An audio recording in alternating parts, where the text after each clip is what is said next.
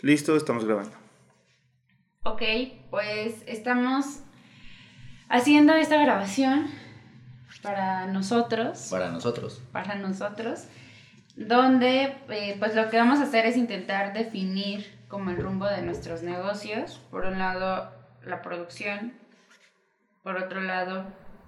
El, el enfoque al desarrollo humano. Ajá, y por otro lado la espiritualidad, que es mi tema. Yo soy Wendy Paz, está Gerardo Huitrón para servirles. Y Carlos Paz. Ok. Entonces, yo tengo aquí una guía de Luana, que es una coach a la que yo estoy siguiendo y con la que muy pronto voy a empezar a trabajar.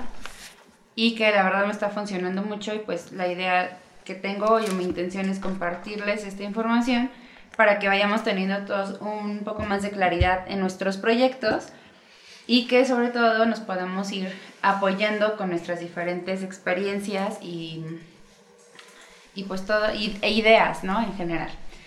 Entonces vamos a empezar definiendo la clave, nuestra clave número uno para diferenciarnos y sobresalir de los demás. Entonces me gustaría que nos fuéramos como presentando nombre y qué es lo que hacemos o hacia dónde queremos dirigir nuestro negocio. ¿No? O sea, podemos hacer muchas cosas, podemos ser buenos para, para mucho, pero que esto sea como muy enfocado a lo que tenemos proyectado, que ya hemos pensado o visualizado de me gustaría hacer esto o llegar a tales personas o dónde está como nuestro fuerte ahorita. ¿Va? Ok. Adelante. Ok, entonces yo soy Wendy Paz, yo me he definido como mentora espiritual y estoy trabajando o a donde voy a enfocar esto es a la Academia de Sanación y Abundancia que ya empecé a crear, que ya lancé, que ya tengo gente inscrita, pero pues obviamente busco cómo optimizar toda esa información que yo estoy compartiendo para poder llegar precisamente al segmento y al mercado al que quiero llegar y que esto tenga mucho más crecimiento o un crecimiento exponencial. Ok, eh, yo soy Gerardo Huitrón, soy productor audiovisual. Actualmente me encuentro trabajando en proyectos de grabación de audios, en fotografía editorial y fotografía social. Realmente yo a donde quiero, hacia donde quiero exponer mi trabajo es en un ambiente profesional, un ambiente editorial en cuestión de fotografía que se pueda plasmar en revistas, que se pueda plasmar, digamos, específicamente portadas de revistas y em, en agencias de renombre internacionales. Y así los podcasts o, mejor dicho, las grabaciones audiovisuales que tengan gran impacto en la sociedad, ya sea en medios sociales o también mm, radio y televisión. Bueno, pues yo soy Carlos Paz, este, eh, estoy formando mi camino a llegar a ser mentor en lo que es sintaxis. Eh, la sintaxis la defino como eh, formar estrategias personales. Este, ¿Para qué? Bueno, para tener un dominio mental y así poder lograr los resultados que queremos y desarrollarnos como nuestra mejor versión de, de ser humano. actualmente tengo 25 años, me empezó a interesar este tema del desarrollo humano y hacerme preguntas aproximadamente desde que tenía 15 años, estaba en la preparatoria. Me llamaba la atención los temas de liderazgo. Este, desde entonces comencé a leer eh, eh, bastante respecto a los temas, a ir a algunas conferencias. Em, siempre me preguntaba si era necesario tener una carrera para tener éxito. Y en mucho tiempo, pues estuve, estuve como un poco renuente, o más bien bastante renuente respecto a, a incluso estudiar, ¿no? Tanto así que llegué a, incluso a, a entrar a la universidad en tres ocasiones, pero dentro de mí no tenía claro qué era lo que quería o el por qué lo quería hasta recientemente. Vamos por la cuarta y última oportunidad de subirme al tren eh, para poder este, hacer algo que realmente me gusta, pero por el hecho de que me guste y no por la presión social eh, o la presión familiar que de repente hay respecto a este tema. Em, si me preguntan si se necesita una carrera para tener el éxito en la vida, definitivamente no, creo que es algo que hay que hacerlo por gusto.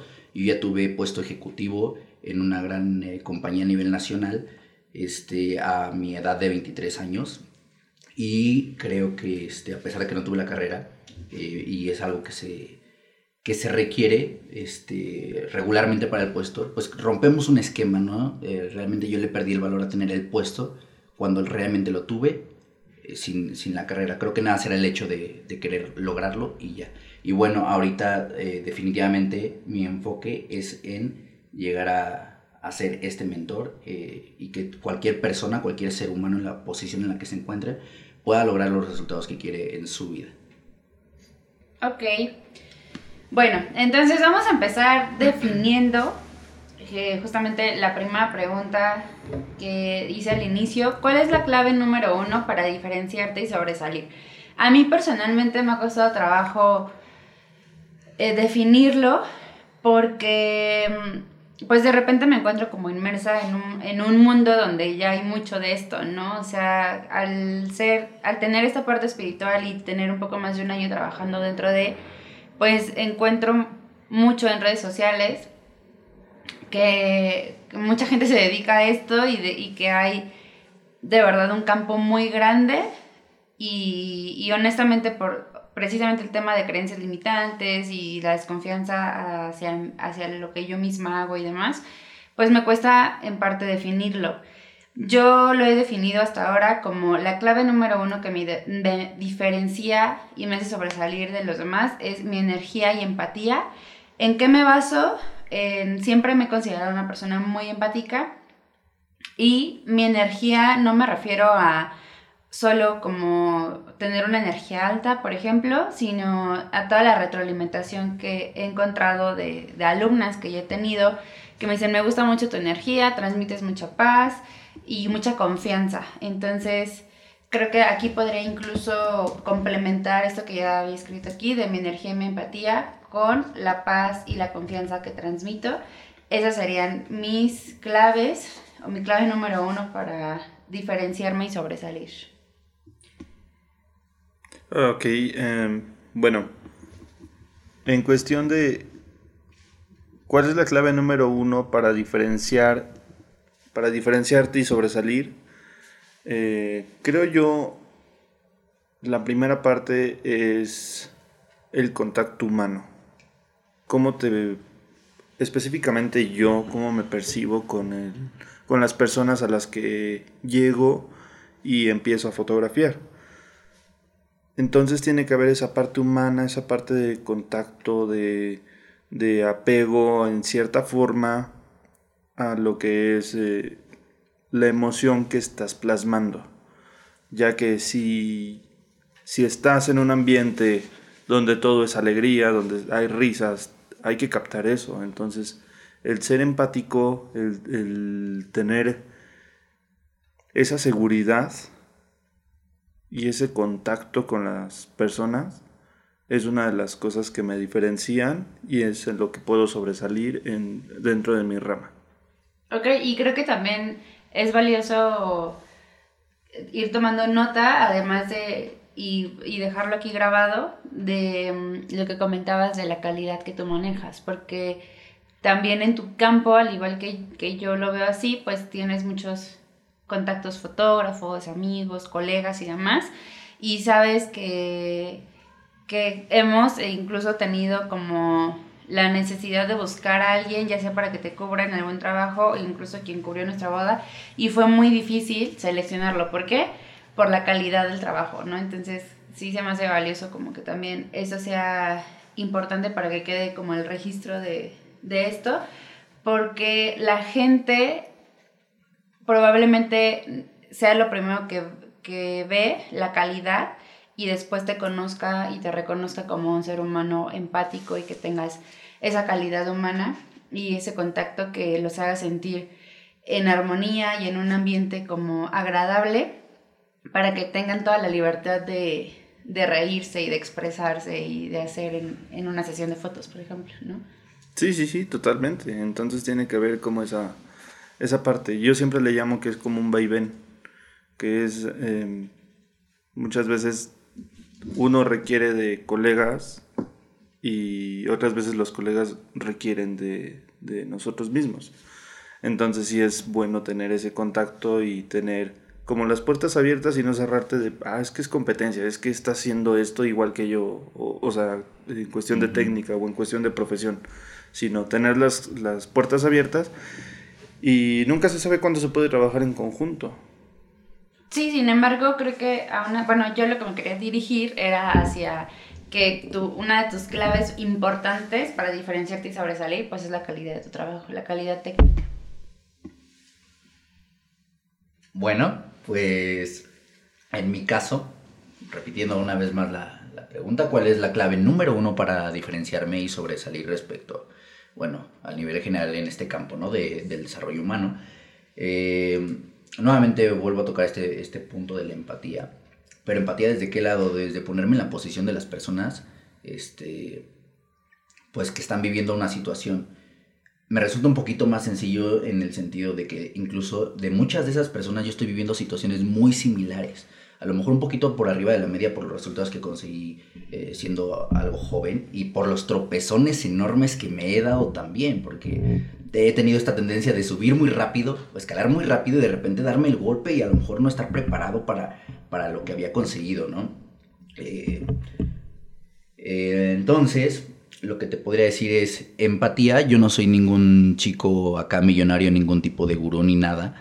Eh, y creo que eso puede, eh, tal vez una parte de mí puede decir, no, pues es que yo no tengo los conocimientos o la experiencia para poder compartir con las personas de mi edad o con, con, las personas en general, ¿no? Porque no he tenido el gran resultado, no soy el gran gurú, no soy la persona ya millonaria acá, este, que pueda venirte a decir cómo son las cosas como tal, pero hay algo que eh, las personas y yo compartimos, este, y que eso justamente me puede poner al nivel.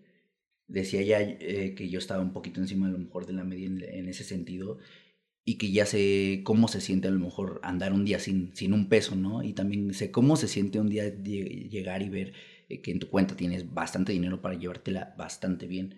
desde ese punto también he tenido la oportunidad, hoy lo veo así, de, compartir experiencias de creencias limitantes, por ejemplo, no, pues es que yo, tengo una mala, relación con mi papá y ya no va a cambiar y eso es totalmente una mentira, una basura de, pensamiento.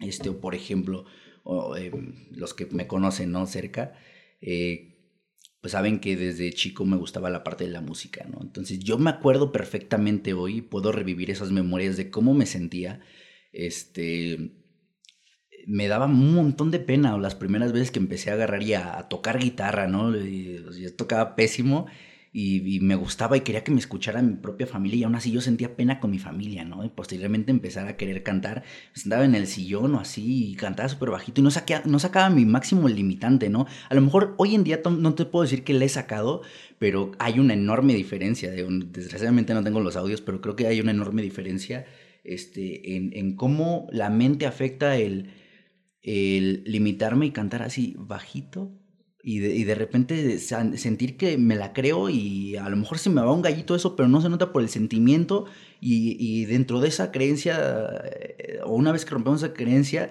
de repente ya estar en otro nivel, tener otros resultados. Entonces yo creo eh, que en mi caso sería empatizar y ponerme al nivel de las demás personas y entender lo que han vivido o parte de ello, aunque yo no haya vivido todas las experiencias de los demás, evidentemente, pero sé cuáles son las cosas básicas de la mente para poder romper ciertas creencias. Ok, yo creo que además de empatía,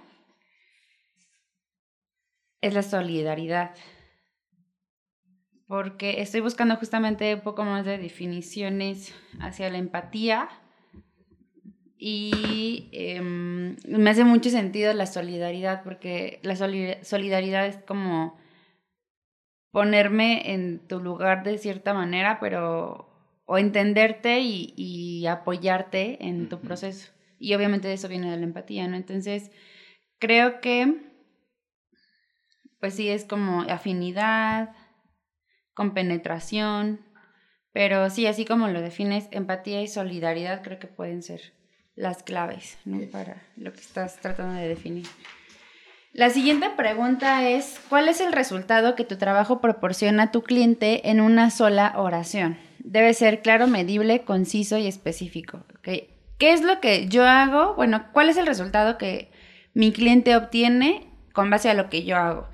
En mi caso, yo estoy muy como enfocada hacia mm, identificar y sanar creencias limitantes que están bloqueando la salud y la abundancia de mis clientes en tres meses. Eso sería como a grandes rasgos. También siento, considero que todavía le hace falta definirlo un poco, porque yo lo que hago en la academia es llevarte desde empezar a conectar con la parte espiritual.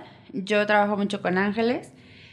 Y en el paso dos es entender que por más conexión que tengas con, con tus seres de luz, si tú no rompes tus creencias limitantes, si tú no cambias tus pensamientos, lo que hay en tu mente, pues nada va a ocurrir, ¿no? Entonces me, lleva a esa parte, después hablamos como tal de energía y las llevo a, a descubrir y a crear desde su propia magia. Es como ya quité esa creencia limitante de que yo no era capaz, de que era insuficiente y demás. Y entonces ya puedo yo crear como tal mis rituales, ¿no? Que también los llevo a esa parte, haciendo uso de elementos como los cuarzos, los símbolos sagrados y la preparación de diferentes herramientas como las brisas áuricas para poder eh, pues ser un apoyo en las terapias y demás, porque la idea es que estas personas puedan sanar, sanarse a sí mismas para manifestar su abundancia y desde aquí poder apoyar a otras personas a sanar también. ¿Me repites la pregunta, por favor? Sí, ¿cuál es el resultado que tu trabajo proporciona a tu cliente que debe ser medible, claro, conciso y específico? Medible. Bueno, no estoy seguro cómo sea cuestión medible, eh, porque, bueno, hay una parte que sí es medible, que es qué es lo que entrego, ¿no? Que podría ser X número de fotografías, por ejemplo. Pero yo estoy vendiendo, más que nada, y le estoy dando al cliente la capacidad de recordar una emoción. Entonces es más, eh, lo que estoy vendiendo más es una parte que no es tangible.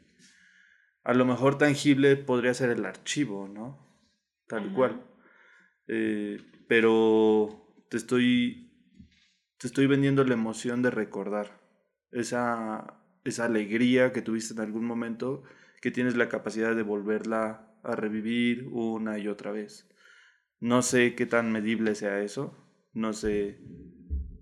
Creo que em, aquí es importante ir definiendo dos cosas porque es hacia donde te quieres dirigir. Si abarcas diferentes temas, por ejemplo, lo que es una fotografía social o una fotografía casual, pero también está esta parte de la producción, el que tú pretendas o, ya vendas videos o fotografía de producto o los podcasts.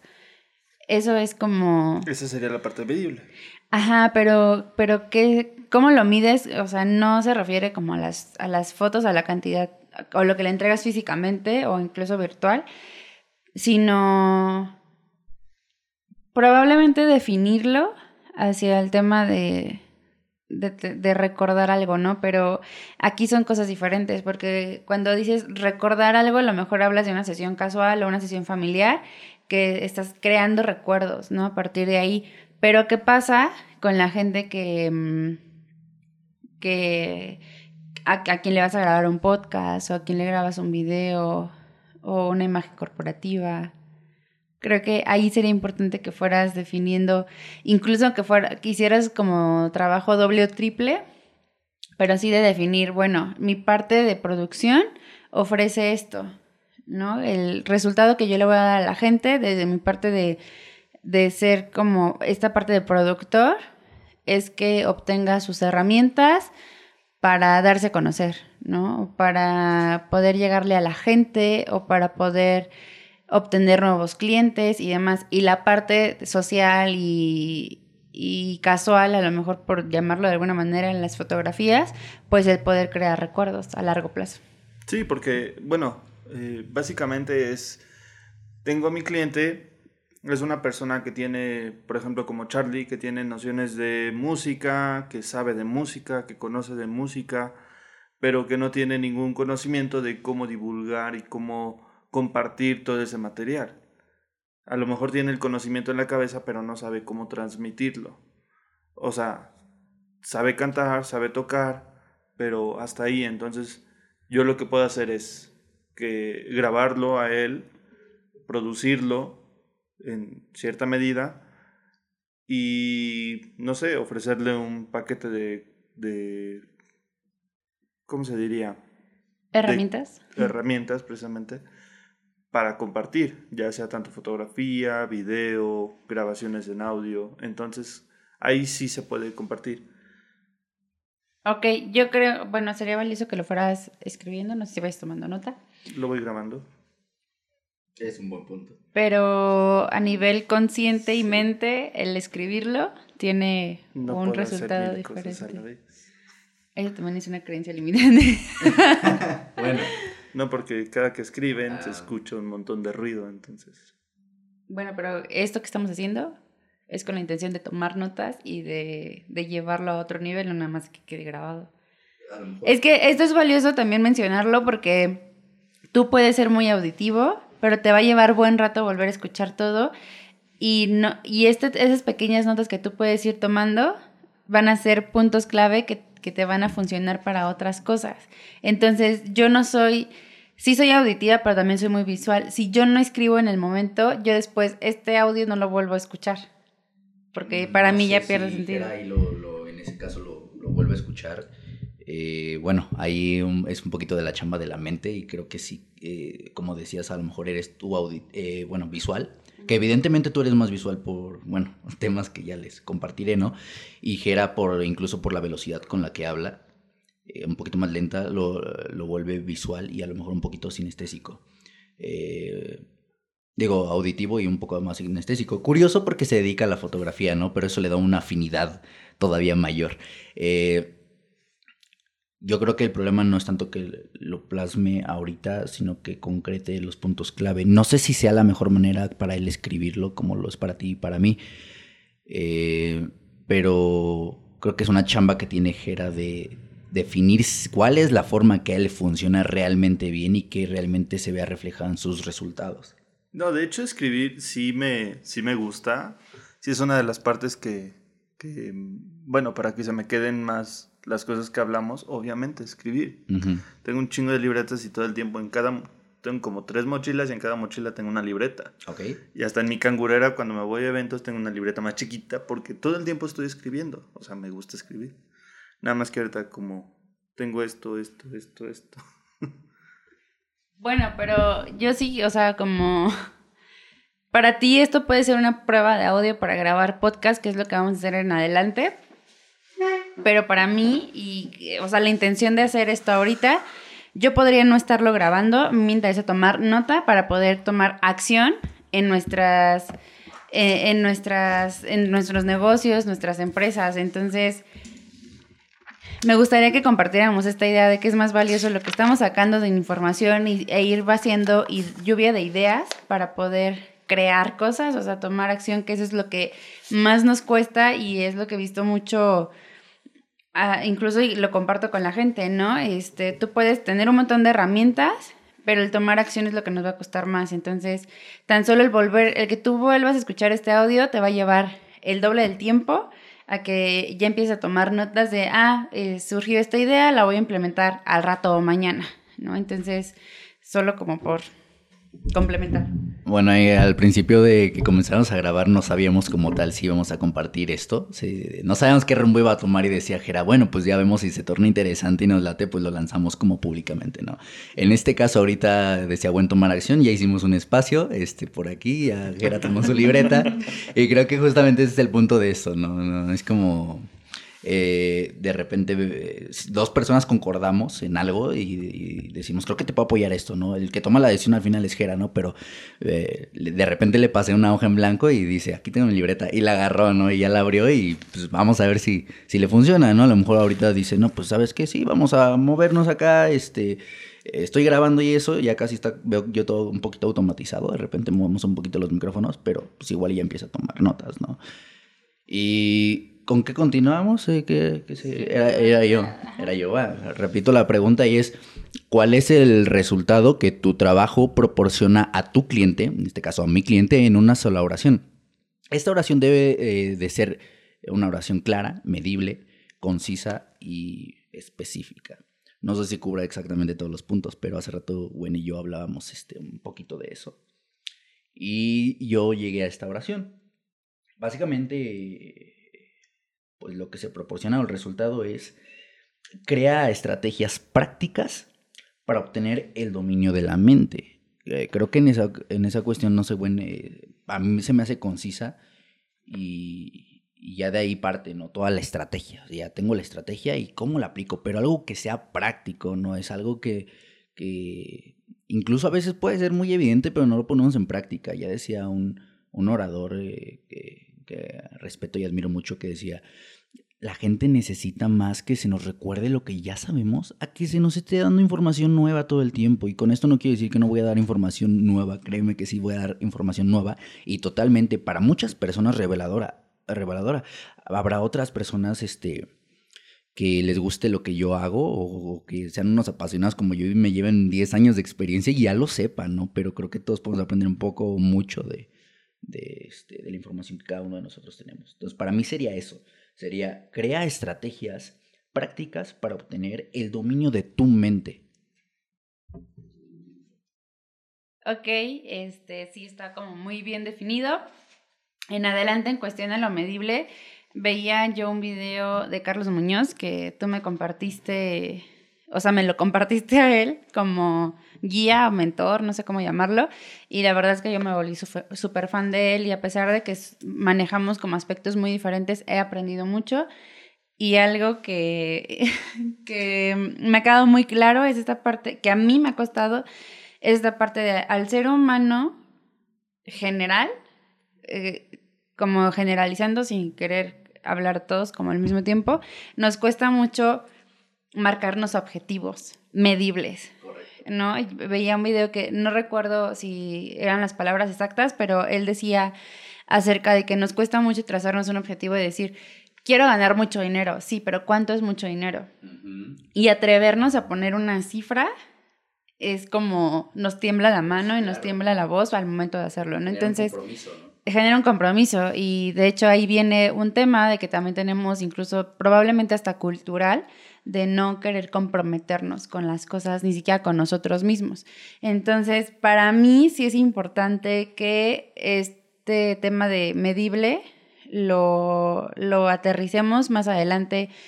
Todavía hay varias preguntas que contestar y por ahí podemos ir haciendo, pues, eh, eh, definiendo esta parte de que sea medible, ¿no? De acuerdo a, a los dos que tienen como ya más o menos la idea del resultado que, el trabajo proporciona. La siguiente pregunta es, ¿cuál es el mayor problema que tiene tu cliente ideal? Eso que lo mantiene despierto a las 3 de la mañana y hace que navegue en Internet. O sea, ¿qué problema tiene tu cliente que le quita el sueño, que no se siente tranquilo, que se siente, pues de hecho, inquieto?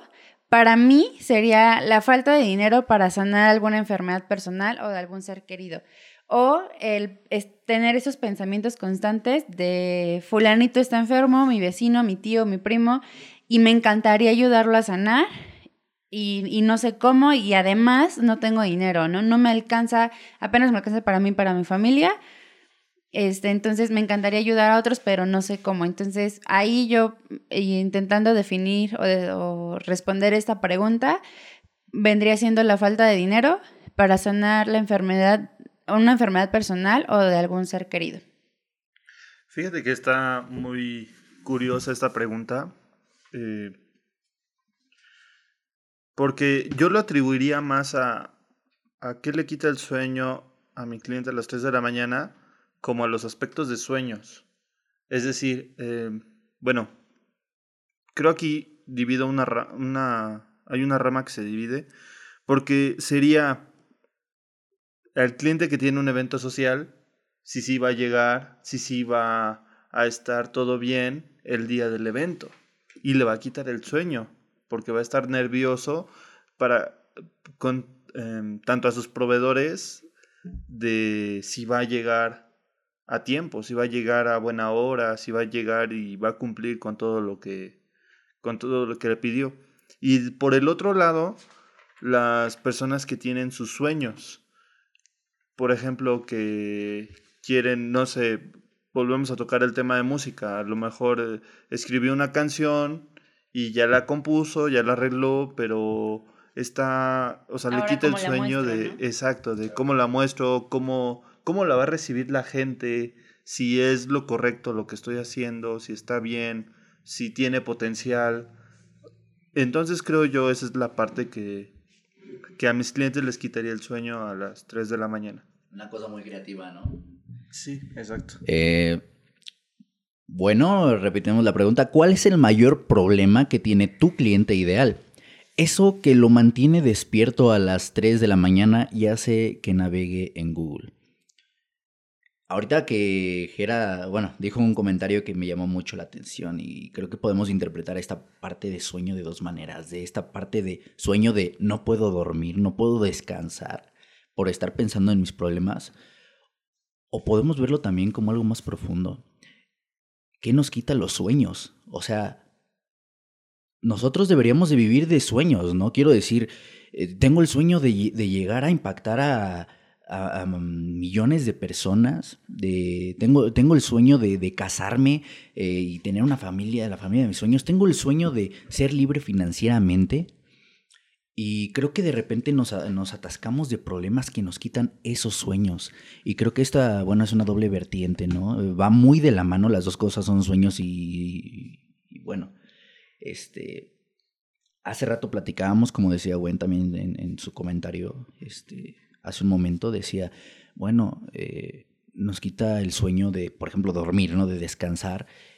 Pues no sé, que tengo una enfermedad o que un familiar que amo, que aprecio mucho, tiene una enfermedad. Me quita el sueño que tengo, estoy hasta el cuello de deudas. Me quita el sueño que ya me la pasé estudiando toda la semana para poder sí pasar ese examen y aún así siento que no sé o que o, ya lo reprobé una vez y tengo la inseguridad de que vuelva a, suceder, ¿no? Que lo repruebe. o, o la pareja, ¿no? Este no sé, me peleé con mi pareja y no lo hemos podido resolver y la amo, pero este, no sé cómo resolver el problema. Una infinidad de problemas que nos pueden quitar el sueño en cualquiera de las dos formas. Y yo creo personalmente o en el material que yo vengo a, este, a ofrecerles, eh, que sería la siguiente frase o la siguiente afirmación. Y es justamente eso, es eso que nos quita el sueño en cualquiera de las dos categorías, para mí es son afirmaciones subconscientes negativas que nos decimos a nosotros mismos y que impide que nos sintamos valiosos y merecedores. Ok, me encanta tu, tu respuesta porque sí es como muy clara y podría sonar un tanto general porque afirmaciones inconscientes negativas hay un montón y ya también hay mucha información acerca de esto, creencias limitantes también les podemos llamar.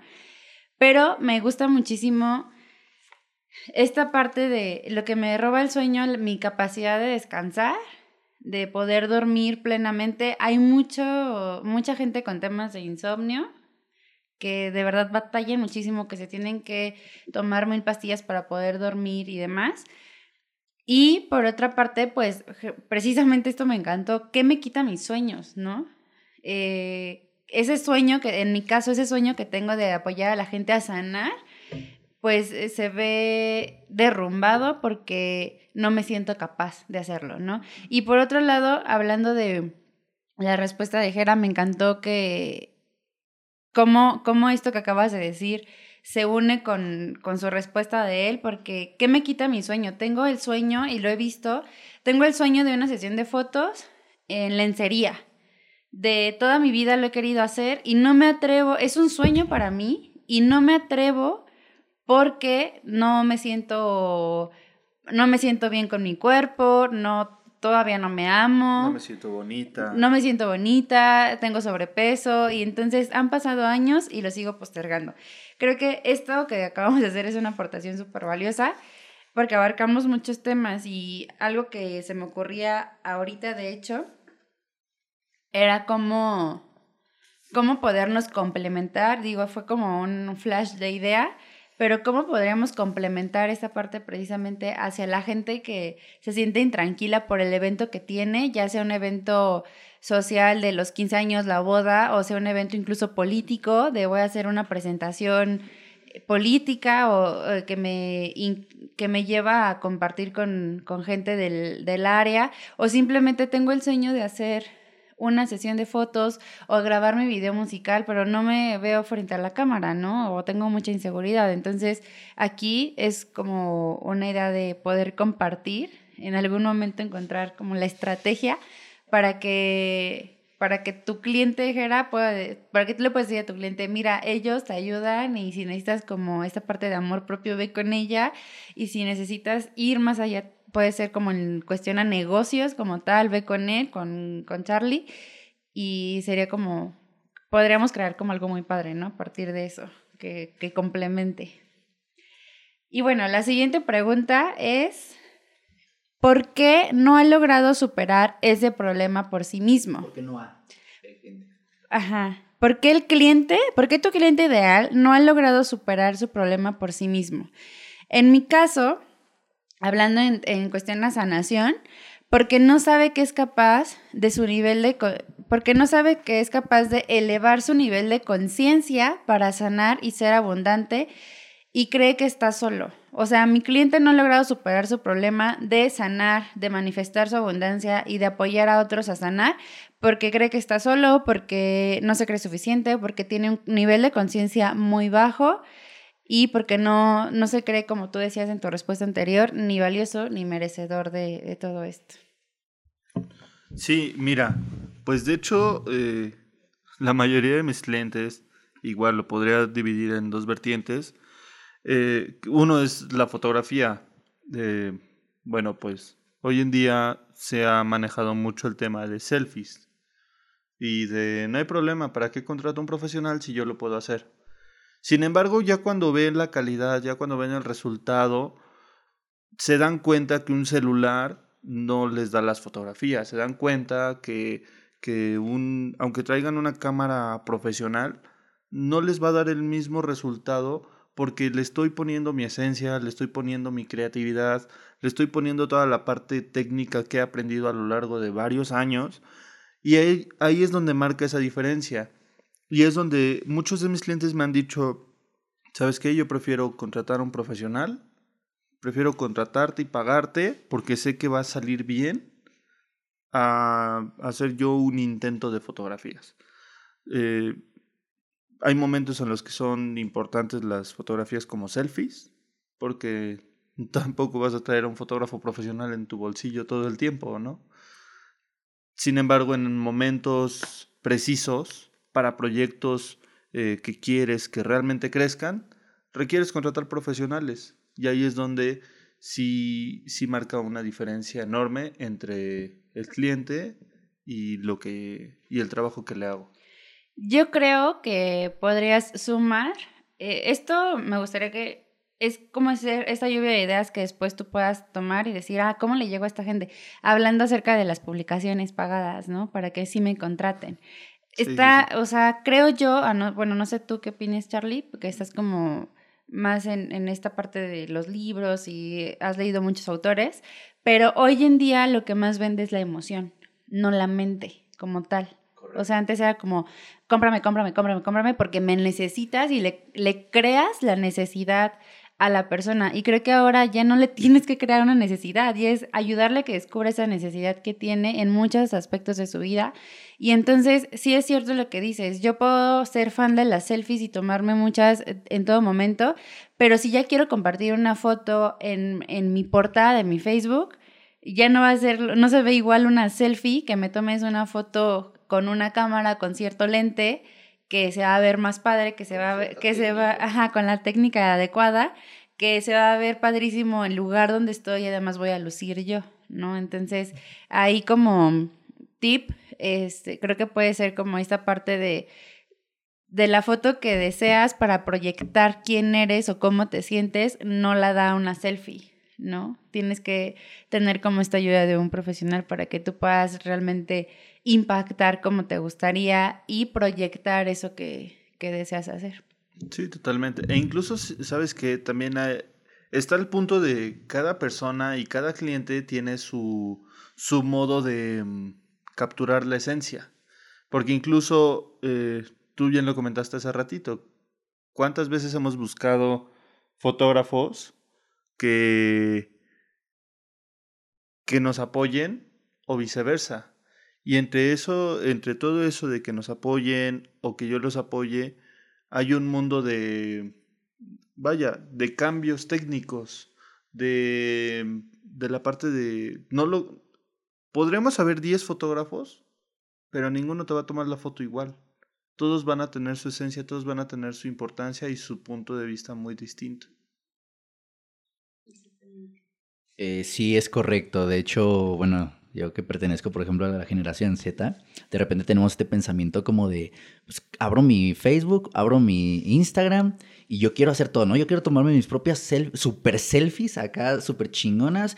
Y hay, un, hay una corriente de pensamiento muy curiosa que le ha dado millones de dólares o billones de dólares a las empresas, ¿no? Y es como de, eh, queremos resumir todo eso o queremos la varita mágica para lograr ese resultado y de repente pensamos que la varita mágica es comprarnos un iPhone de 35 mil pesos con la mejor cámara supuestamente del mercado o llámale celular que tú quieras, ¿no? El Huawei o, o, cualquier cámara que tú, que tú digas, una cámara profesional, pero se nos olvida que no se trata de eso y caemos eh, constantemente en querer comprarnos las mejores cosas y pensamos que con eso vamos a parchar el problema. Personalmente les puedo decir que yo tenía una creencia muy este, tonta, la verdad, eh, hace años de decir, no, pues eh, voy a ser mejor músico si tengo una la mejor guitarra, ¿no? Voy a, voy a ser mejor cantante si tengo el mejor micrófono, cuando realmente esas cosas están en mí.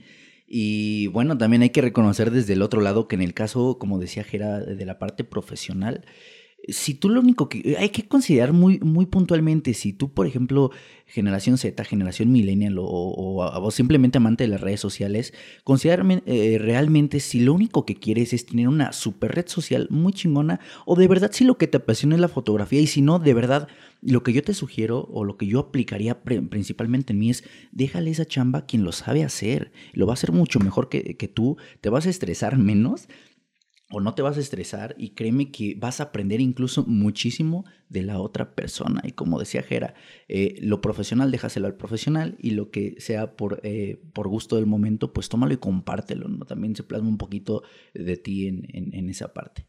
Fíjate que aunado a eso que dices, eh, he platicado con personas, bueno, he platicado con muchas personas que tienen inquietud, por ejemplo, a ser fotógrafos.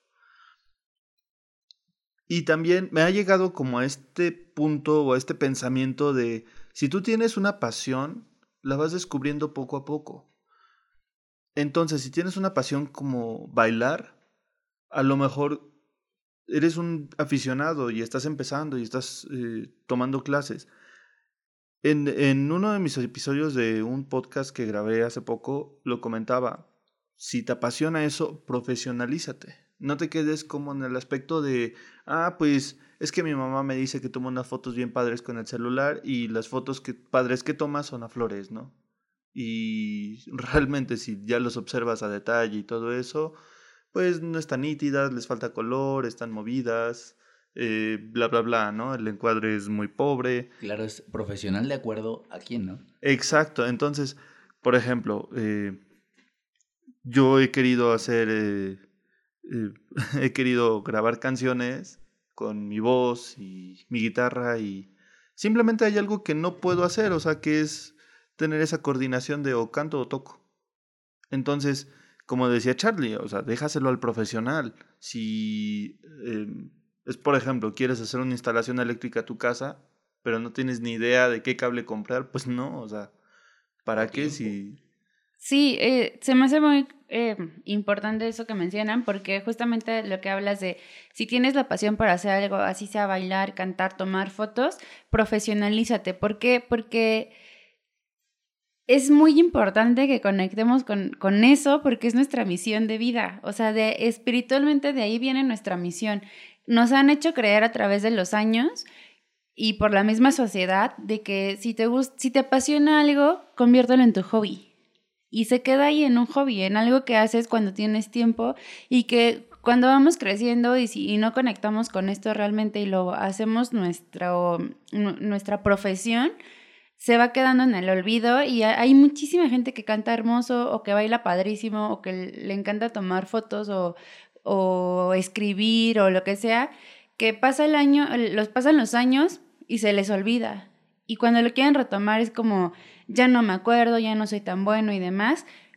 Y vivieron toda una vida mediocre y no me refiero a mediocre en dinero, que generalmente lo asociamos con esta parte, sino inconformes con a lo que se dedicaban, conformándose con un trabajo de tiempo completo o de medio tiempo, porque aparte tenían que mantener una casa o por un montón de, de cosas, de precisamente ideas inconscientes, afirmaciones negativas, inconscientes que nos hacemos a nosotros mismos, de decir, ah, pues eso que me gustaba de cantar, de bailar, tomar fotos, de escribir, era un hobby, ¿no? Y, y ya estoy viejo para esto, cuando realmente ahí estaba la mina de oro para poder potencializar.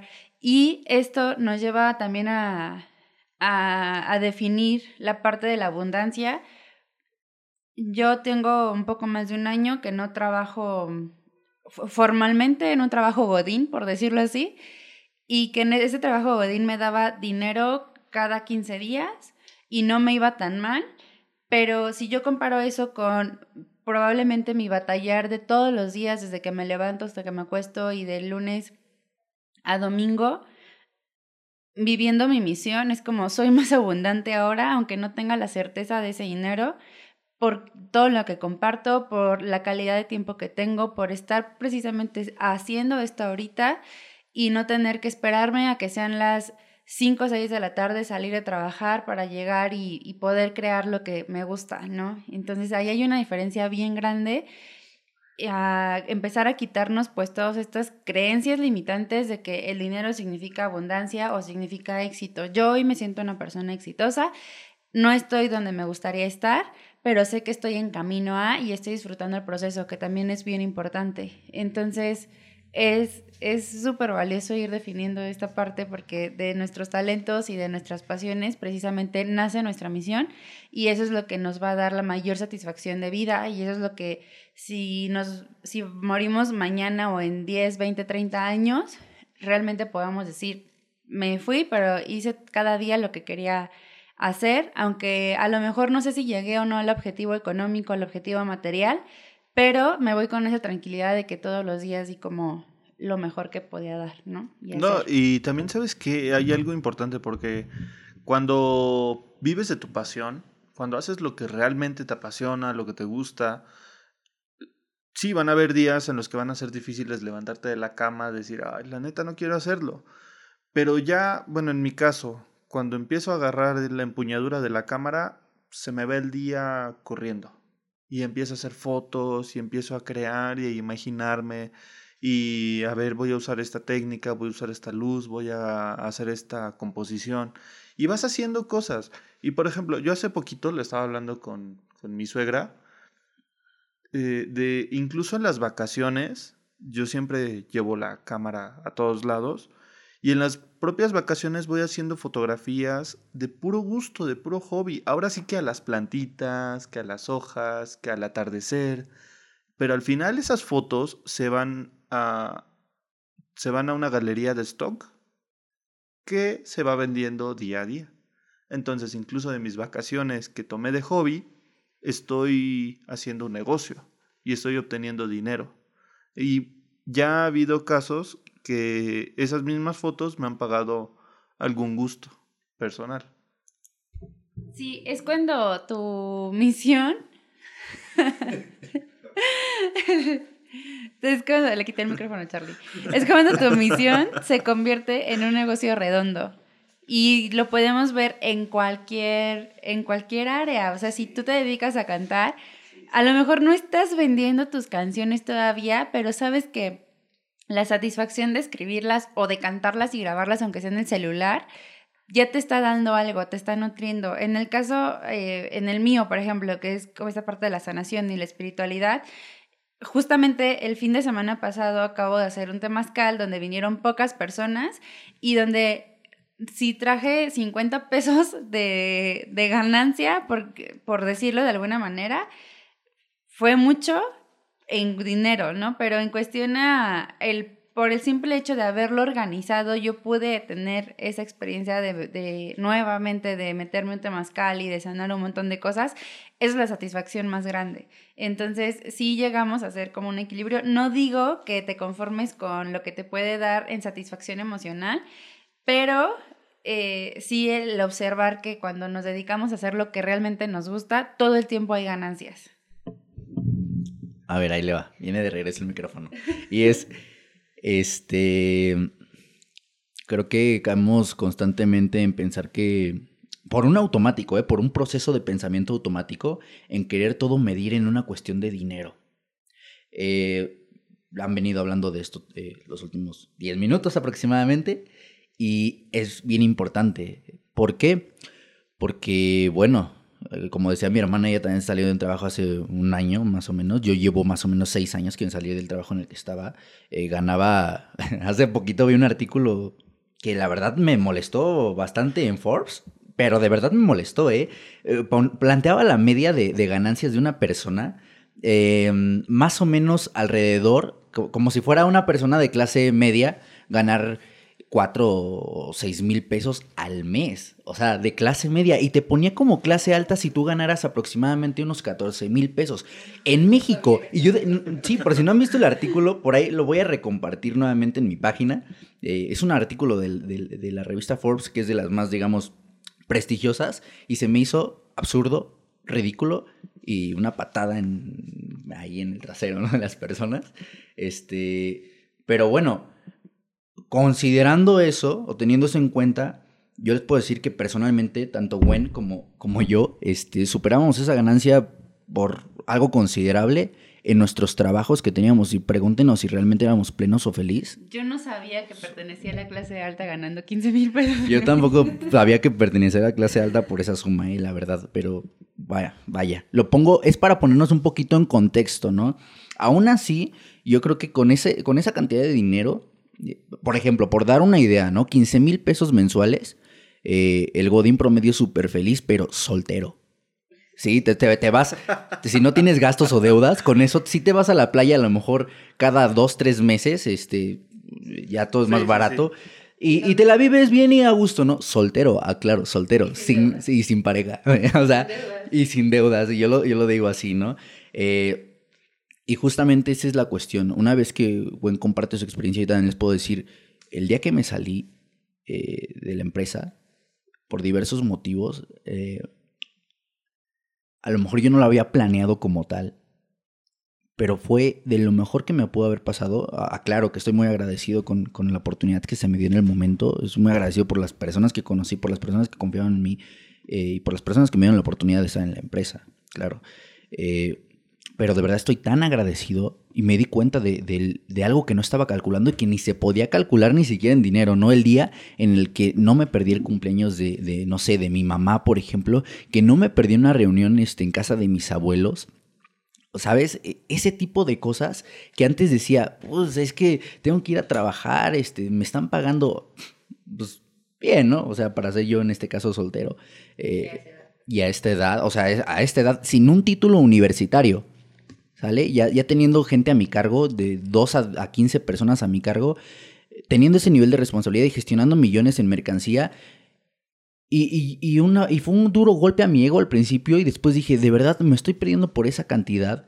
Ni siquiera estoy haciendo lo que realmente me apasiona y me estoy perdiendo el estar con mi familia, con las personas que amo, por, por, esa cantidad, ¿sabes? Y como dice Gwen, puedes estarte dedicando a a otra cosa, ganar menos al principio, de verdad ponerte a ahorrar para hacer lo que de verdad te apasiona, ganar menos como, como decía y, ser 10 veces más feliz.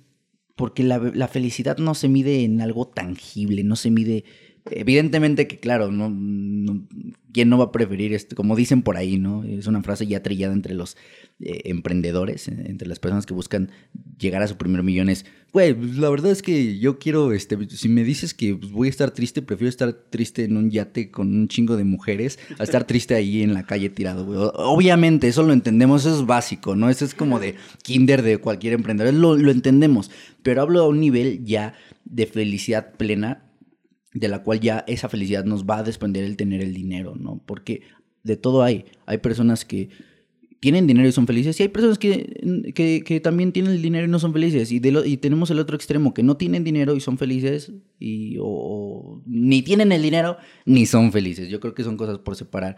Y eso nos lleva justamente a, la, a la, pregunta de, del inicio. ¿Por qué mi cliente no ha logrado superar el problema eh, por sí mismo, no? Pues muy simple. Yo, yo pondría esta analogía simple. Es, supongamos que voy con Gwen caminando en la calle y, trae tenis y de repente yo le digo, oye Gwen, ¿traes los tenis desabrochados? Y de repente, ah, sí, y se los abrocha. Se pudo haber caído y, y pasado a mayores, ¿no? Pero ese es justamente el punto. ¿Por qué mi cliente no ha logrado superar ese problema? Porque muchas veces ni siquiera sabe que tiene el problema.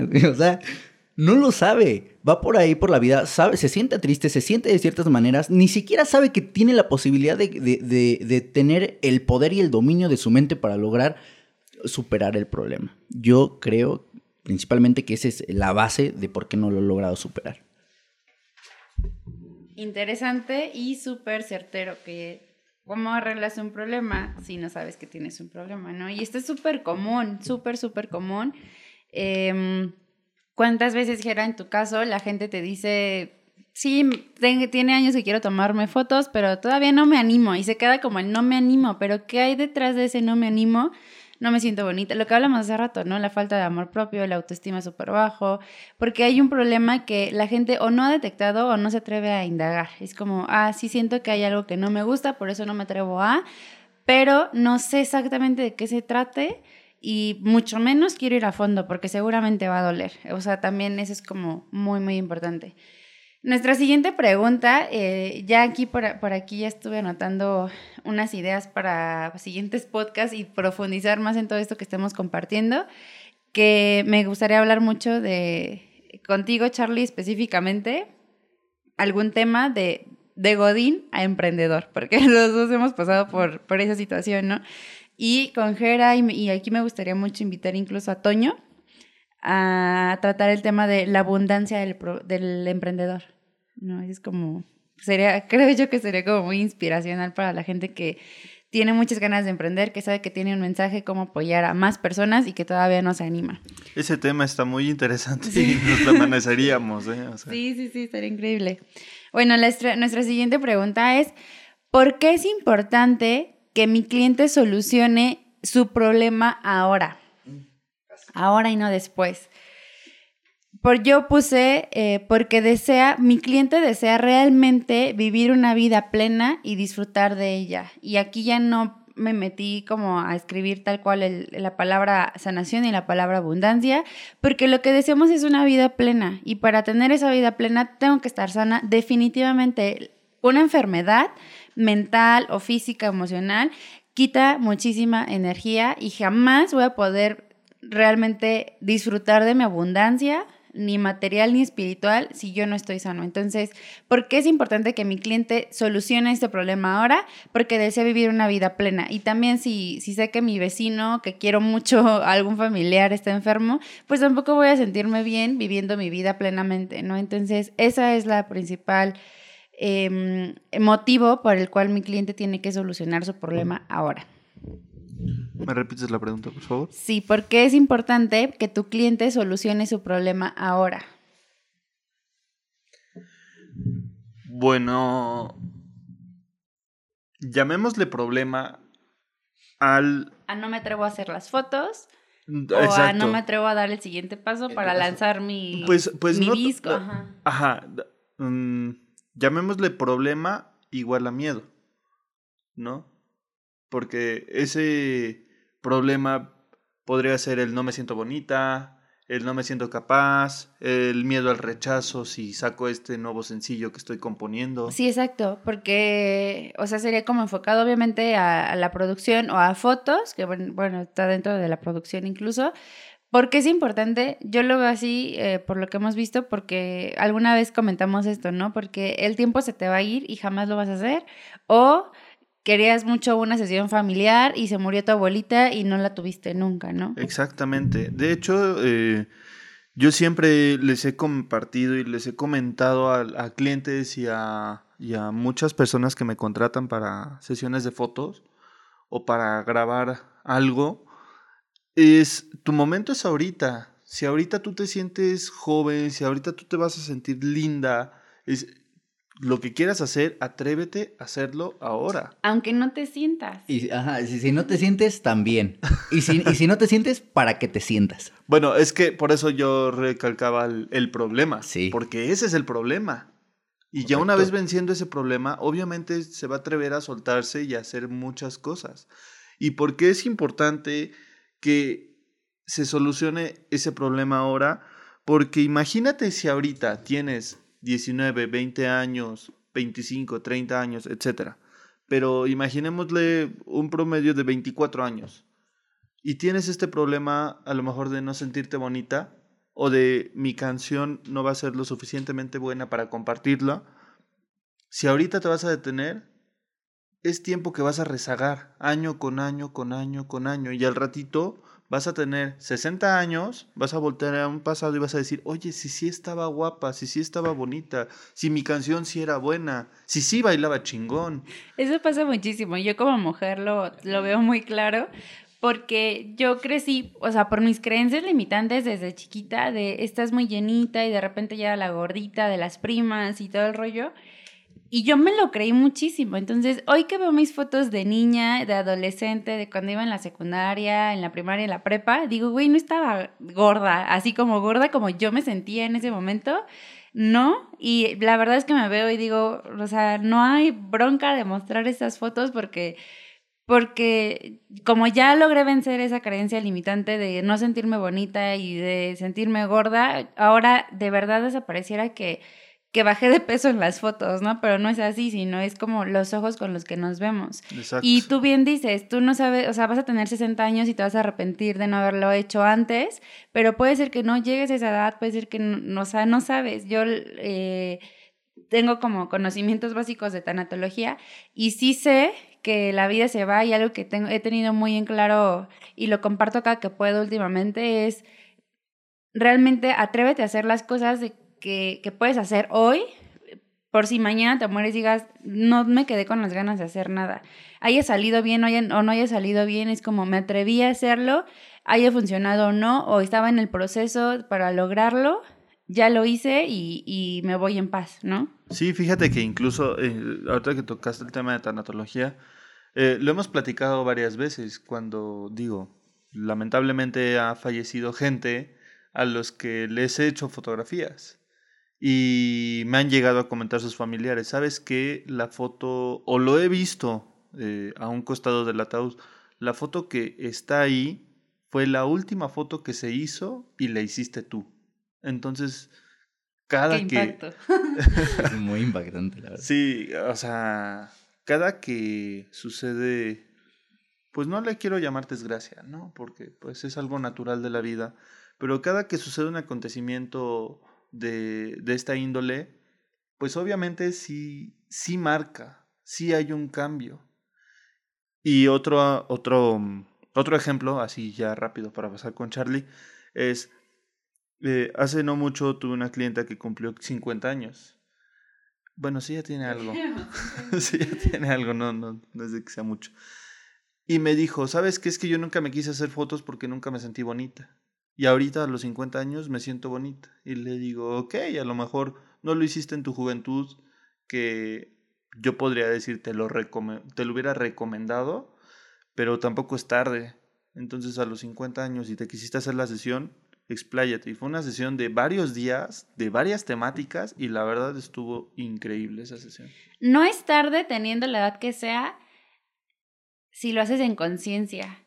Sí. Es tarde o sea, no es tarde para, si, si alguien nos escucha, este, hablando de esto, no es tarde si tienes 40, 50, 60, 70 años, no es tarde si deseas hacerlo, pero sí es tarde si tienes veintitantos o treinta y tantos o incluso la edad que tengas y crees que en algún futuro va a ser diferente. Sí, totalmente. Sí, sí, sí, me encantó. me encantó. Es tarde si eres joven y no es tarde si eres grande, ¿no? me encantó. Muy reflexivo. Eh, vamos de nuevo porque es importante para él, o sea, mi cliente, solucionar este problema ahora. A ver, la vida es ahora, no es ayer ni es mañana, ¿no? Es, correcto, no es ayer ni es mañana. Y, en esta parte quiero compartirles eh, una... Eh, algo que decía Carlos Muñoz, ¿no? Yo los digo mucho, bueno, los sigue mucho. Este, y él decía en uno de sus videos, por ahí lo pueden ver, incluso él decía, güey, es que yo no quiero llegar el día de mañana, morirme, llegar y, encontrarme eh, que en lugar de el cielo, el infierno y todo eso, ¿no? Encontrarme con que mi cielo o mi infierno representa lo siguiente, llego y que esté la verdadera mejor versión de mí. Sí, güey, y me volteé a ver y se ríe y dije, ja, ja, ja, no mames, o sea, ve, qué hiciste, no hiciste nada, no eres nadie. Y es la mejor versión de mí, lo, que pude haber llegado a ser. Yo lo que quiero es partirme la madre. Y justamente de ahí viene la, frase de Carlos Muñoz de aún no eres quien vas a llegar a ser. Es una frase que yo he reflexionado un sinfín de veces, que su objetivo es potenciar un millón de emprendedores, como Gwen, como yo, como Mujera. Y, y, es una frase reflexiva que nos dice, güey, nunca es suficiente. es, es el perfeccionismo constante de llegar a ser tu mejor versión. Y dice, mi objetivo es que cuando yo llegue y se me encuentro eh, a la mejor versión de mí, sea así, me sienta pleno. Entonces, ahora, eh, es comenzar ahora mismo. Por eso es la importancia de, que los empiece a solucionar ya. ¿Y cómo va, cómo va a solucionarlo? Pues yo creo que, y compartiendo esta, esta experiencia que les decía hace rato de las primeras veces a mis 14, 15 años que empezaba con la guitarra, que empezaba a cantar, que empezaba a tocar o algo, eh, viéndome hoy en día y, teniendo otro nivel de, seguridad, ¿no? De, saber que puedo hacer las cosas, que, no está tan mal como lo hago, que realmente me gusta incluso eh, cómo lo hago, este, yo no hubiera podido sentir o tener esta sensación de, sentirme capaz de hacerlo, de sentirme, eh, no estoy muy seguro de creer en la, bueno, no, no, no creo tantísimo como en la seguridad, no, sino de sentirme con la capacidad de hacerlo si no hubiera dejado vestigios por más aparentemente insignificantes que pudieran parecer, de que sí se podía. Si yo no hubiera agarrado y hubiera dicho, no importa, así, si no hubiera vencido ese miedo en ese entonces de, tocar eh, acordes aunque sonaran todos disparejos, aunque la guitarra estuviera desafinada, aunque yo, eh, o cantar un pedacito aunque se me ensayan los gallos o estuviera desafinado, no hubiera mejorado si no hubiera dejado vestigios de que sí podía lograrlo. Sí, exactamente, o sea, también sabes que, bueno, algo que estaba pensando ahorita que te estaba escuchando era, todo el momento es perfecto y siempre viene de aprendizajes. Entonces, yo por ejemplo, igual me acuerdo que cuando era más joven, eh, tocaba la guitarra, me gustaba cantar, aunque no cantaba chido. Em, pero me gustaba a mí hacer todo ese, todo ese tipo de cosas.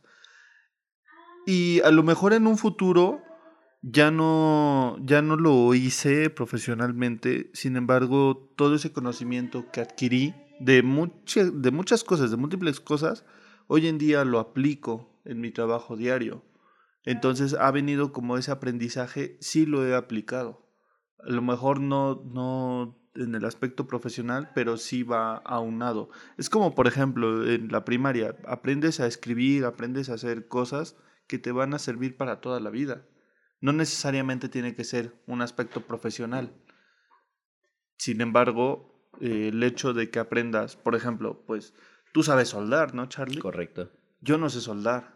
Y a mí me gustaría aprender a soldar. ¿Por qué? Porque nada más quiero aprender a soldar. Y ya. O sea, punto. ¿Por, qué? Porque, no sé, un tripié eh, vienen con partes de plástico y quiero quitarle las partes de plástico y ponérselas de metal para que sí. se, se amacine mejor. Pues o sea, son cosas que la vida te va enseñando y que en algún momento lo puedes aplicar y tomar. Quiero dejar esta frase aquí, es, en el sentido de la, de la parte de sentirse valioso, creo que es ahí de, de ahí se desprende lo que llamamos nosotros la seguridad o el creernos capaz de hacer o crear o generar algo, ya sea una relación eh, o algo material o algo espiritual. Eh, tengo esta frase de no te vas a sentir valioso si no creas vestigios de que lo eres. Si, si, si no creas, si un día no estás dispuesto a, por ejemplo, supongamos, eh, eres una chica, a lo mejor eh, no, se, no se siente bonita, mm, no te vas a sentir bonita si el día de hoy no agarras y te pones ese labial que te gusta, si no agarras y te, y te, haces el peinado, pero por ti, por, por sentirte, ¿no? Eh, desde, desde pequeños detallitos, eso es lo que deja los vestigios.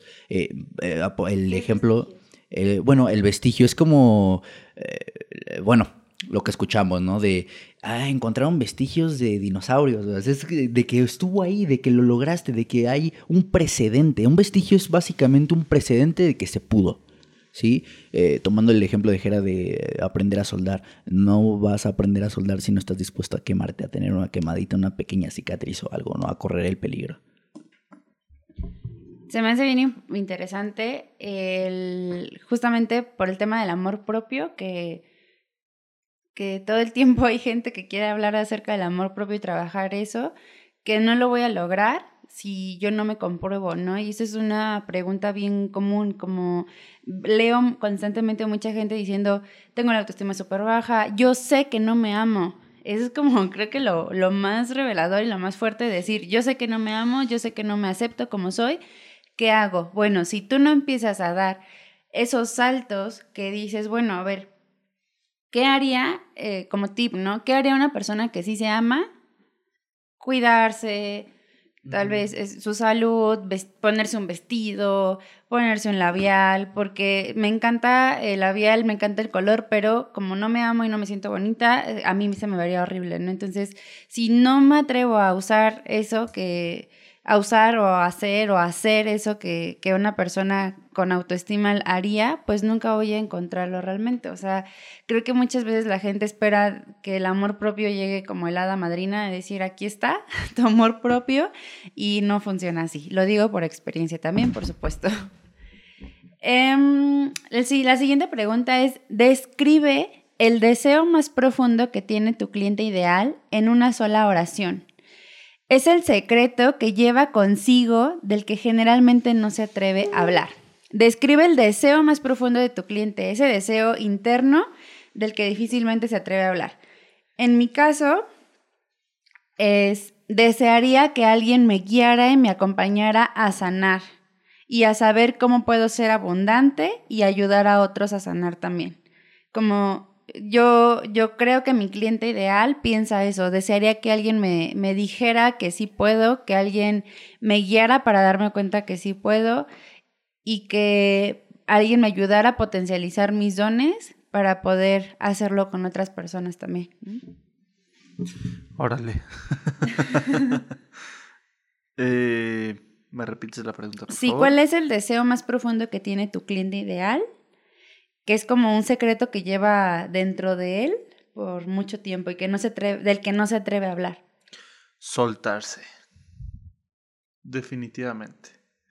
Porque, uff, me han escrito tantas personas y me han dicho de, de, mil temas, o sea, no solamente el tema de fotografía, sino también del tema de, de grabar, del tema de hacer cosas. Eh, de cosas creativas, de hacer un video, de hacer una exposición, de hacer un performance, de hacer uf, un libro, de hacer un cómic, de hacer... Eh, eh, no sé, me han dicho tantas, tantas cosas. Entonces yo todo eso lo resumiría con soltarse. Porque, por ejemplo, uno de los deseos que tienen muchas de las chicas, no quiero decir que todas, pero muchas, es la sesión en lencería. Es un secreto a voces entre mujeres. Es un secreto que en verdad quieren y en verdad anhelan. Hace no mucho, eh, que tendrá como medio año, hice una sesión a una, a una mamá, porque ella tiene su hija y todo el rollo, eh, en lencería, porque era un regalo para su esposo. Que Muchos han sido así, muchas sesiones de lencería han sido así, que han sido regalos para su esposo o para el novio, Pero no es tanto el regalo. Creo yo va más a fondo y es para ellas. Porque están en el momento en el que dicen, ¿sabes qué? Si quiero hacer la sesión en lencería, se sueltan y empiezan a hacer ellas. Y empiezan, eh, sí, comenzamos la sesión, una, dos fotos tímidas, no saben qué hacer, nerviosismo. Y ya después de la décima foto se sueltan y empiezan a jugar con el cabello, empiezan a jugar que con, etcétera, etcétera, con muchas cosas, ¿no? Con lo que haya incluso ahí a la mano. Y eso se me hace increíble. Entonces el, hecho de que se suelten es, es padrísimo. Y por ejemplo, hacen, ya tiene ratito también que platiqué con otra clienta, su anhelo que quería era una sesión en, en Coahuila, en el desierto de Coahuila, en Ciénega, ¿cómo se llama? Sí, Ciénega, Cuatro Ciénegas. Y quería una sesión en, con vestido largo en el desierto. Ese era su, su como lo que ella quería hacer, como uno de sus sueños, ¿no? Y bueno, te podría platicar cuanta, muchísimos ejemplos, eh, pero me resumo a tu pregunta, que sería soltarse. Muy interesante. Eh, repetimos la pregunta una vez más y dice, describe el deseo más profundo de tu cliente ideal en una sola oración, el deseo secreto que lleva consigo, pero del que generalmente no se atreve a hablar. Híjole, en una sola oración. Está un poco complicado, para mí. Eh, para todos. Para todos. para todos los presentes, creo. Eh, pues ahí les va esta cuestión, ¿no? Yo, eh, hablando por experiencia personal durante mucho tiempo me sentí, sentí mi mente encerrada en una cuestión como de que ya todo estaba predeterminado, como que ya había un, pre, un, como eh, de como un destino, pero del cual yo no podía mover nada, ¿sabes? De decir, es que no es para mí la chica bonita. Eh, o yo no soy, yo, yo, no puedo sacar buenas calificaciones porque yo ya soy así. Este, yo no puedo tener esto porque, no sé, porque mis papás no son ricos, ¿no? Eh, ¿Sabes? O sea, esa limitante eh, tan trillada, si quieren verlo así, de, de la mente, realmente es lo que una vez rompiéndolo nos abre las puertas a todo. Y creo que precisamente no, yo no soy ningún tipo de, evidentemente, de psiquiatra, ni psicólogo, ni nada, ni vengo a resolverte tus problemas de, de depresión pero si puedo aportar un poco en eso, por poco que sea. Si una sola persona, como, bueno, algunos o muchos emprendedores dicen, si una sola persona viene y me dice, yo antes de, escucharte era la persona más depresiva y hoy soy otra persona, tengo las relaciones que quiero, eh, tengo la vida que quiero, eh, me siento de la manera que quiero y pienso de la, vida, de la manera que, que, que, yo quiero pensar y no me dejo guiar por los pensamientos que me vienen a mí sin saber por qué. Si una sola persona me dice eso, soy el más feliz del mundo. Sé que, sé que tengo el camino correcto para lograrlo. Porque eh, yo mismo he trabajado en ello, yo mismo he, cachado esos pensamientos, me, como dicen por ahí, me ha caído el 20. Y más allá de que solo me caiga el 20, me he preguntado por qué y he encontrado las estrategias para realmente hackear mi mente en ese sentido.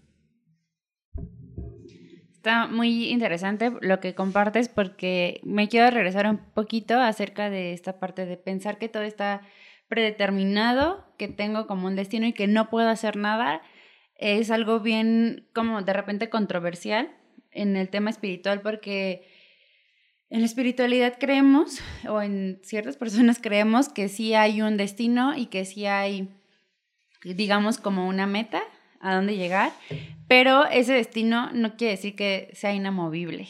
Tenemos un regalo súper valioso que, es el libre albedrío y, y, la meta que nos corresponde llegar a, a, que cada quien nos corresponde llegar es la misma. Absolutamente siempre, pero estas metas no significan si, si va a ser pobre, si va a ser rico, si me va a casar o no va a casar, si va a tener hijos o no, si va a lograr tener un negocio o no, sino la meta de lo que vamos a aprender y podemos aprender como por las buenas o por las malas. Puedo aprender por las buenas y me atrevo si hago cosas nuevas que me lleguen me lleven a eso y que además sume como dicen la milla extra o me puedo conformar con lo que creo, con la familia en la que nací, no puedo mover nada, si, si mis papás y mis ancestros no son ricos, pues menos yo, yo por qué lo sería, eh, voy a ser godines toda mi vida, siento que me voy a quedar soltera, me quedo soltera por siempre, aunque desee realmente una pareja, infinidad de ejemplos. Pero la, eh, la diferencia está precisamente en tomar acción, ¿no? En qué sí quiero, porque sí tenemos ese regalo de, mm, de, de poder elegir de alguna manera.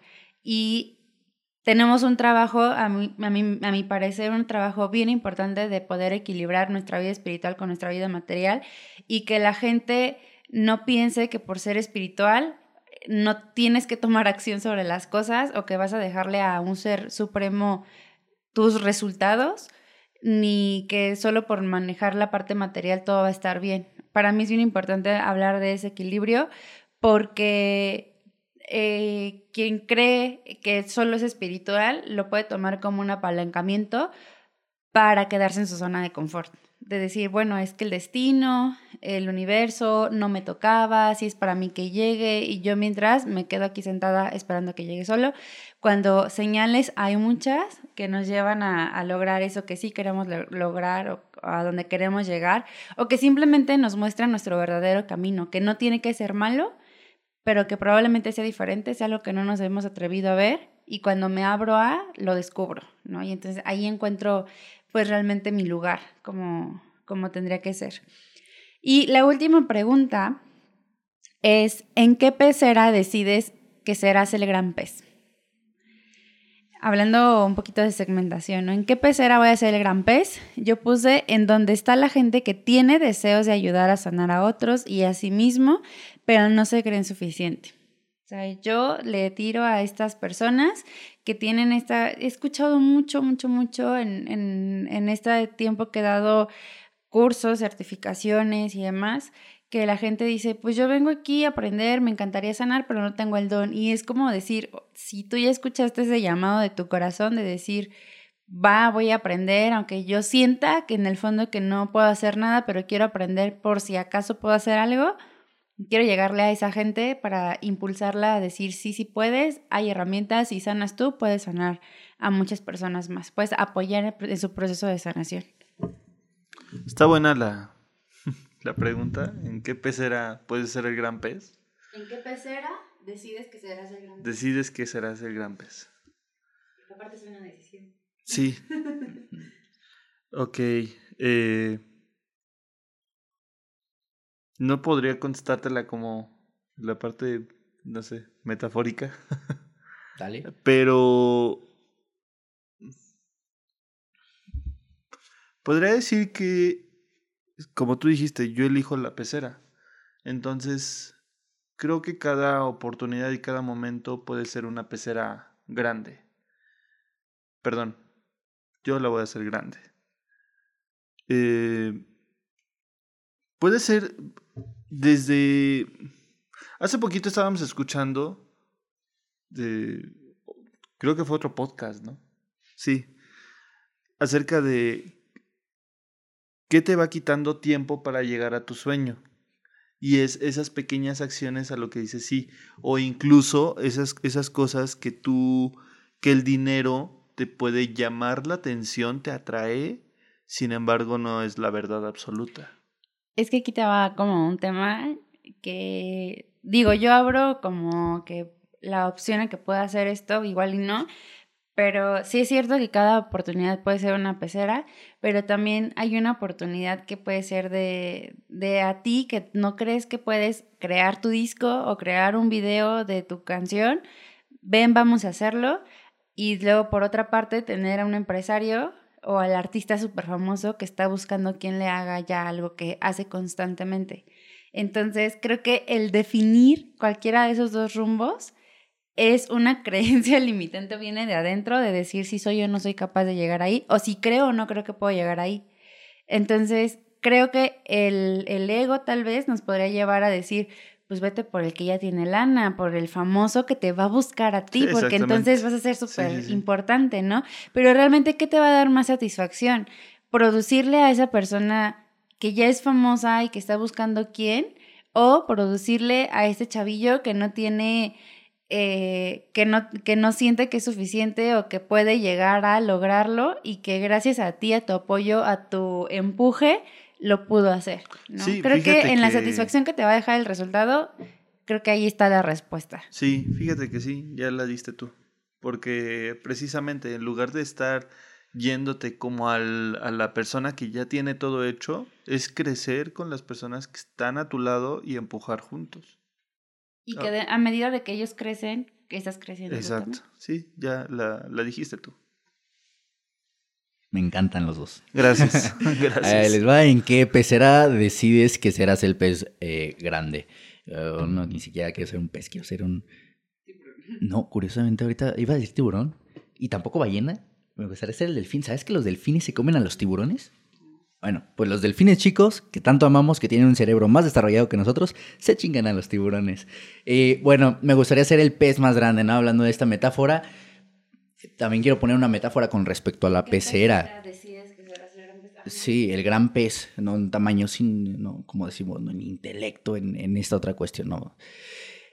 Tomando la metáfora de la, de la pecera, si la pecera pudiera tener una puerta, me gustaría estar en la entrada de esa pecera. No importa si al principio es chica, pero me gustaría estar en la entrada de esa, de esa pecera y ser el pez que recibe a las personas que están dispuestas a dejar de lado la mediocridad, a desarrollarse en su mayor potencial como ser humano, como persona, que puedan entrar y que todos podamos crecer dentro de esa pecera. Ahí me gustaría ser el pez más grande. Órale, profundo. Sí es cierto, porque yo tengo em, ahorita mis, mis alumnas de la academia, mis alumnos, son personas ya que tienen como cierta preparación en el área espiritual. Creo que la mayoría son angeloterapeutas que yo misma formé en algún momento y, y, probablemente ahorita ya mi segmento a donde quiero llegar no son esas personas, pero las personas también llegan. ¿Por qué? Porque tengo tan solo una, una señora alumna de Aguascalientes que ella tiene mucho tiempo dedicándose a esto, a la sanación, y que aún así pagó por meterse en mi programa y que es la que más tiene dudas y más está contribuyendo porque sigue aprendiendo y sigue expandiendo eso que ya sabe, ¿no? Y eso es muy valioso porque probablemente sí, mientras estás produciendo al chavillo que no se, no se había atrevido y ya creció y ya salió y se dio a conocer y todo el rollo, en algún momento va a llegar algún famoso que diga, me gusta cómo produces y voy a ir contigo también, ¿no? Entonces, sin necesidad de buscarlo, me es muy importante como decir que en la satisfacción que te va a dejar el trabajo, esa satisfacción interna es el resultado más grande porque lo demás llega por añadidura. O sea, eso sí creo que es súper cierto de, de, decir, si yo me dedico a hacer lo que mi corazón dice que tengo que hacer y sé que estoy creciendo yo y ayudando a otras personas a crecer en cualquier área, así seas contador, abogado, arquitecto, bailarín, lo que sea, siempre va a haber una retribución más allá de lo que crees que podrías obtener. Pues ya, esto es todo me gustaría que cerraran con sus últimos comentarios. ¿Qué les ha parecido? Ah, ok. Pues esta dinámica que hicimos realmente estuvo padre, estuvo muy... Eh, bueno, les voy a platicar un poquito cómo surgió la dinámica. Es de que yo iba a lavar los trastes. Traigo el mandil porque iba a lavar los trastes porque terminamos de desayunar bueno, ya tiene ratito que terminamos de desayunar. Y Charlie y Gwen se pusieron a trabajar. Entonces Gwen sacó estas preguntas mágicas y yo iba pasando casualmente y las escuché y me senté un rato con ellos y me encantó cómo estaban platicando y les digo, oigan, tenemos que grabar esto. Entonces improvisamos aquí todo esto. si vieran cómo tenemos los micrófonos y todo puesto, pero pues está funcionando y pues si esto llega a ver la luz del día, estaría padre porque pues realmente yo como productor, así como estamos, me pica todos los botones, no me gusta, o sea, se me hace como súper fodongo, súper mal hecho, pero el tema esencial es buenísimo. Todo lo que platicamos es increíble, todo lo que, todas las preguntas, el cómo nos llevó Gwen incluso a, a ser equipo, a que podemos ser equipo, me, me fascinó. Entonces espero que esto sea un aprendizaje para todos los que lo están escuchando, porque yo me llevo muchísimo de, estos, de estas dos grandes personas y de estos grandes talentos. Entonces, pues muchas gracias chavos por compartirme su espacio y pues... Se va a lavar los trastes. Y me voy, a lavar los trastes. hombre, gracias. La verdad que yo también me siento contento aquí. Estamos grabando en casa de de mi hermana, de mi cuñado, este, llegué desde anoche, eh, pues con la intención de trabajar con mi hermana, de, que los dos podamos crecer en, en, los proyectos que traemos, ella como eh, mentora espiritual y yo como, pues, en, la construcción de llegar a ser este mentor en, el desarrollo humano, al final de cuentas, no es un, la verdad para mí es una cosa muy grande, no me creo ahorita una hoy, hoy en día una autoridad en eso, pero sí en, en las estrategias y en el, eh, pues crear un dominio de nuestra mente, ¿no? Me siento contento por esta grabación que, que, está, que estamos concluyendo ya ahorita. Eh, al principio decíamos, pues vamos a verlo ahorita, ¿no? A ver qué tal, y ya si nos late, pues igual lo lanzamos. Espero, yo también daría mi voto porque saliera a la luz esta, esta grabación. Creo que destapamos muchas cosas eh, muy valiosas, no solo para nosotros, sino también para las demás personas que están eh, trabajando o que están en algún lugar en el que no quieren, o que ya están en un lugar que les gusta, pero quieren llegar más lejos todavía, ¿no? Entonces, si me preguntan por mi voto, pues lo, sacaremos al aire. y si lo sacamos al aire, pues espero verlos en el siguiente podcast. Sí, pues yo también definitivamente voto porque sí. La verdad es que para mí, cuando yo me lancé a hacer lo que hago o hacía en ese momento de dar cursos, de dar certificaciones, pues de alguna manera te coloca en, jerárquicamente en, cierto lugar, ¿no? Que después fui como con el paso del tiempo y la experiencia descubriendo que no es la jerarquía, sino únicamente lo que estás cumpliendo como misión de compartir y todavía como ciertos rezagos de eso, de, de, que hay gente que sí me ve como en un nivel más arriba, que para nada ha sido la intención, pero que acostumbramos siempre tener como alguien a quien admirar y a, lo cual lo agradezco mucho, pero eso mismo me hizo pensar como, ay, ¿lo compartimos o no? Porque aquí vamos a hablar de las cosas donde flaqueamos, de que si confiamos o no, de lo que estamos haciendo, de, de cómo está todo lo que la gente ve, porque todos, bueno, Jera es mi esposo, Charlie es mi hermano, eh, Jera tiene sus clientes, yo tengo los míos, Charlie eh, a pesar de que probablemente no tenga clientes como tal en lo que ahorita está haciendo, sí tuvo a su cargo mucha gente que seguramente con la que sigue teniendo contacto y que estas personas vean el tras bambalinas, que es todo esto que estamos descubriendo y cómo trabajamos en equipo, siendo familia incluso, pues está padrísimo. Entonces, mi voto también es porque sí se publique, porque sé que si tú también estás buscando expandir tu negocio o empezar o emprender o lo que sea, eso también te va a ayudar y sobre todo, más que las preguntas, pues las aportaciones que, que tenemos, ¿no? Entonces, pues muchas gracias. ¿Tienen algo más que decir? Síganos en redes sociales. Síganos sí, a ver, comenten sus redes sociales. El mío es Wendy Paz N en Facebook y, e y en Instagram y Wendy Paz en YouTube.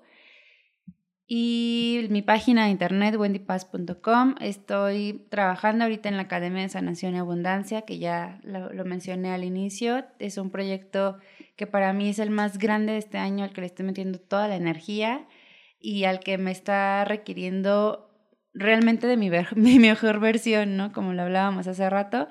Entonces también está disponible ahí. Pueden pedirme informes en, en redes sociales. Hasta el día de hoy yo sigo dejando mi teléfono de contacto WhatsApp 442-2088-872. También ahí me gusta todavía dar como mucho este servicio personalizado. La verdad es que sí tengo la proyección y la visualización de que esto crezca, de que mi comunidad sea muy, muy grande de miles y miles de personas. Y no sé si en algún en el futuro lo voy a poder seguir haciendo de atender uno a uno, pero me encanta realmente poder tener este contacto humano y, y pues está disponible mi teléfono. Ah, bueno, antes que, que otra cosa, yo quiero agradecer a todos los que hayan llegado hasta este punto porque estoy viendo que es un podcast bastante largo. Entonces, aquí me marqué que es una hora 34 minutos, entonces no sé quién vaya a escuchar esto Los hasta este punto. Entonces, el punto es este, pues gracias por escucharnos hasta este, hasta este momento. Eh, mi nombre es Gerardo Huitrón Juárez. Mi Instagram es arroba Gerardo Huitrón. Y mi Instagram personal, arroba Gerardo Huitrón J. Por si quieres ver ahí mis selfies. Ese es el Instagram de las selfies. y mi página web es www.gerahuitron.com. Huitrón siempre va con H. Gracias. Pues por último, yo soy Carlos Paz. Este, mis redes sociales me encuentras en Facebook como Carlos Paz N, en Instagram de la misma manera, Carlos Paz N, YouTube como Carlos Paz. Mi número telefónico 427-108-0345.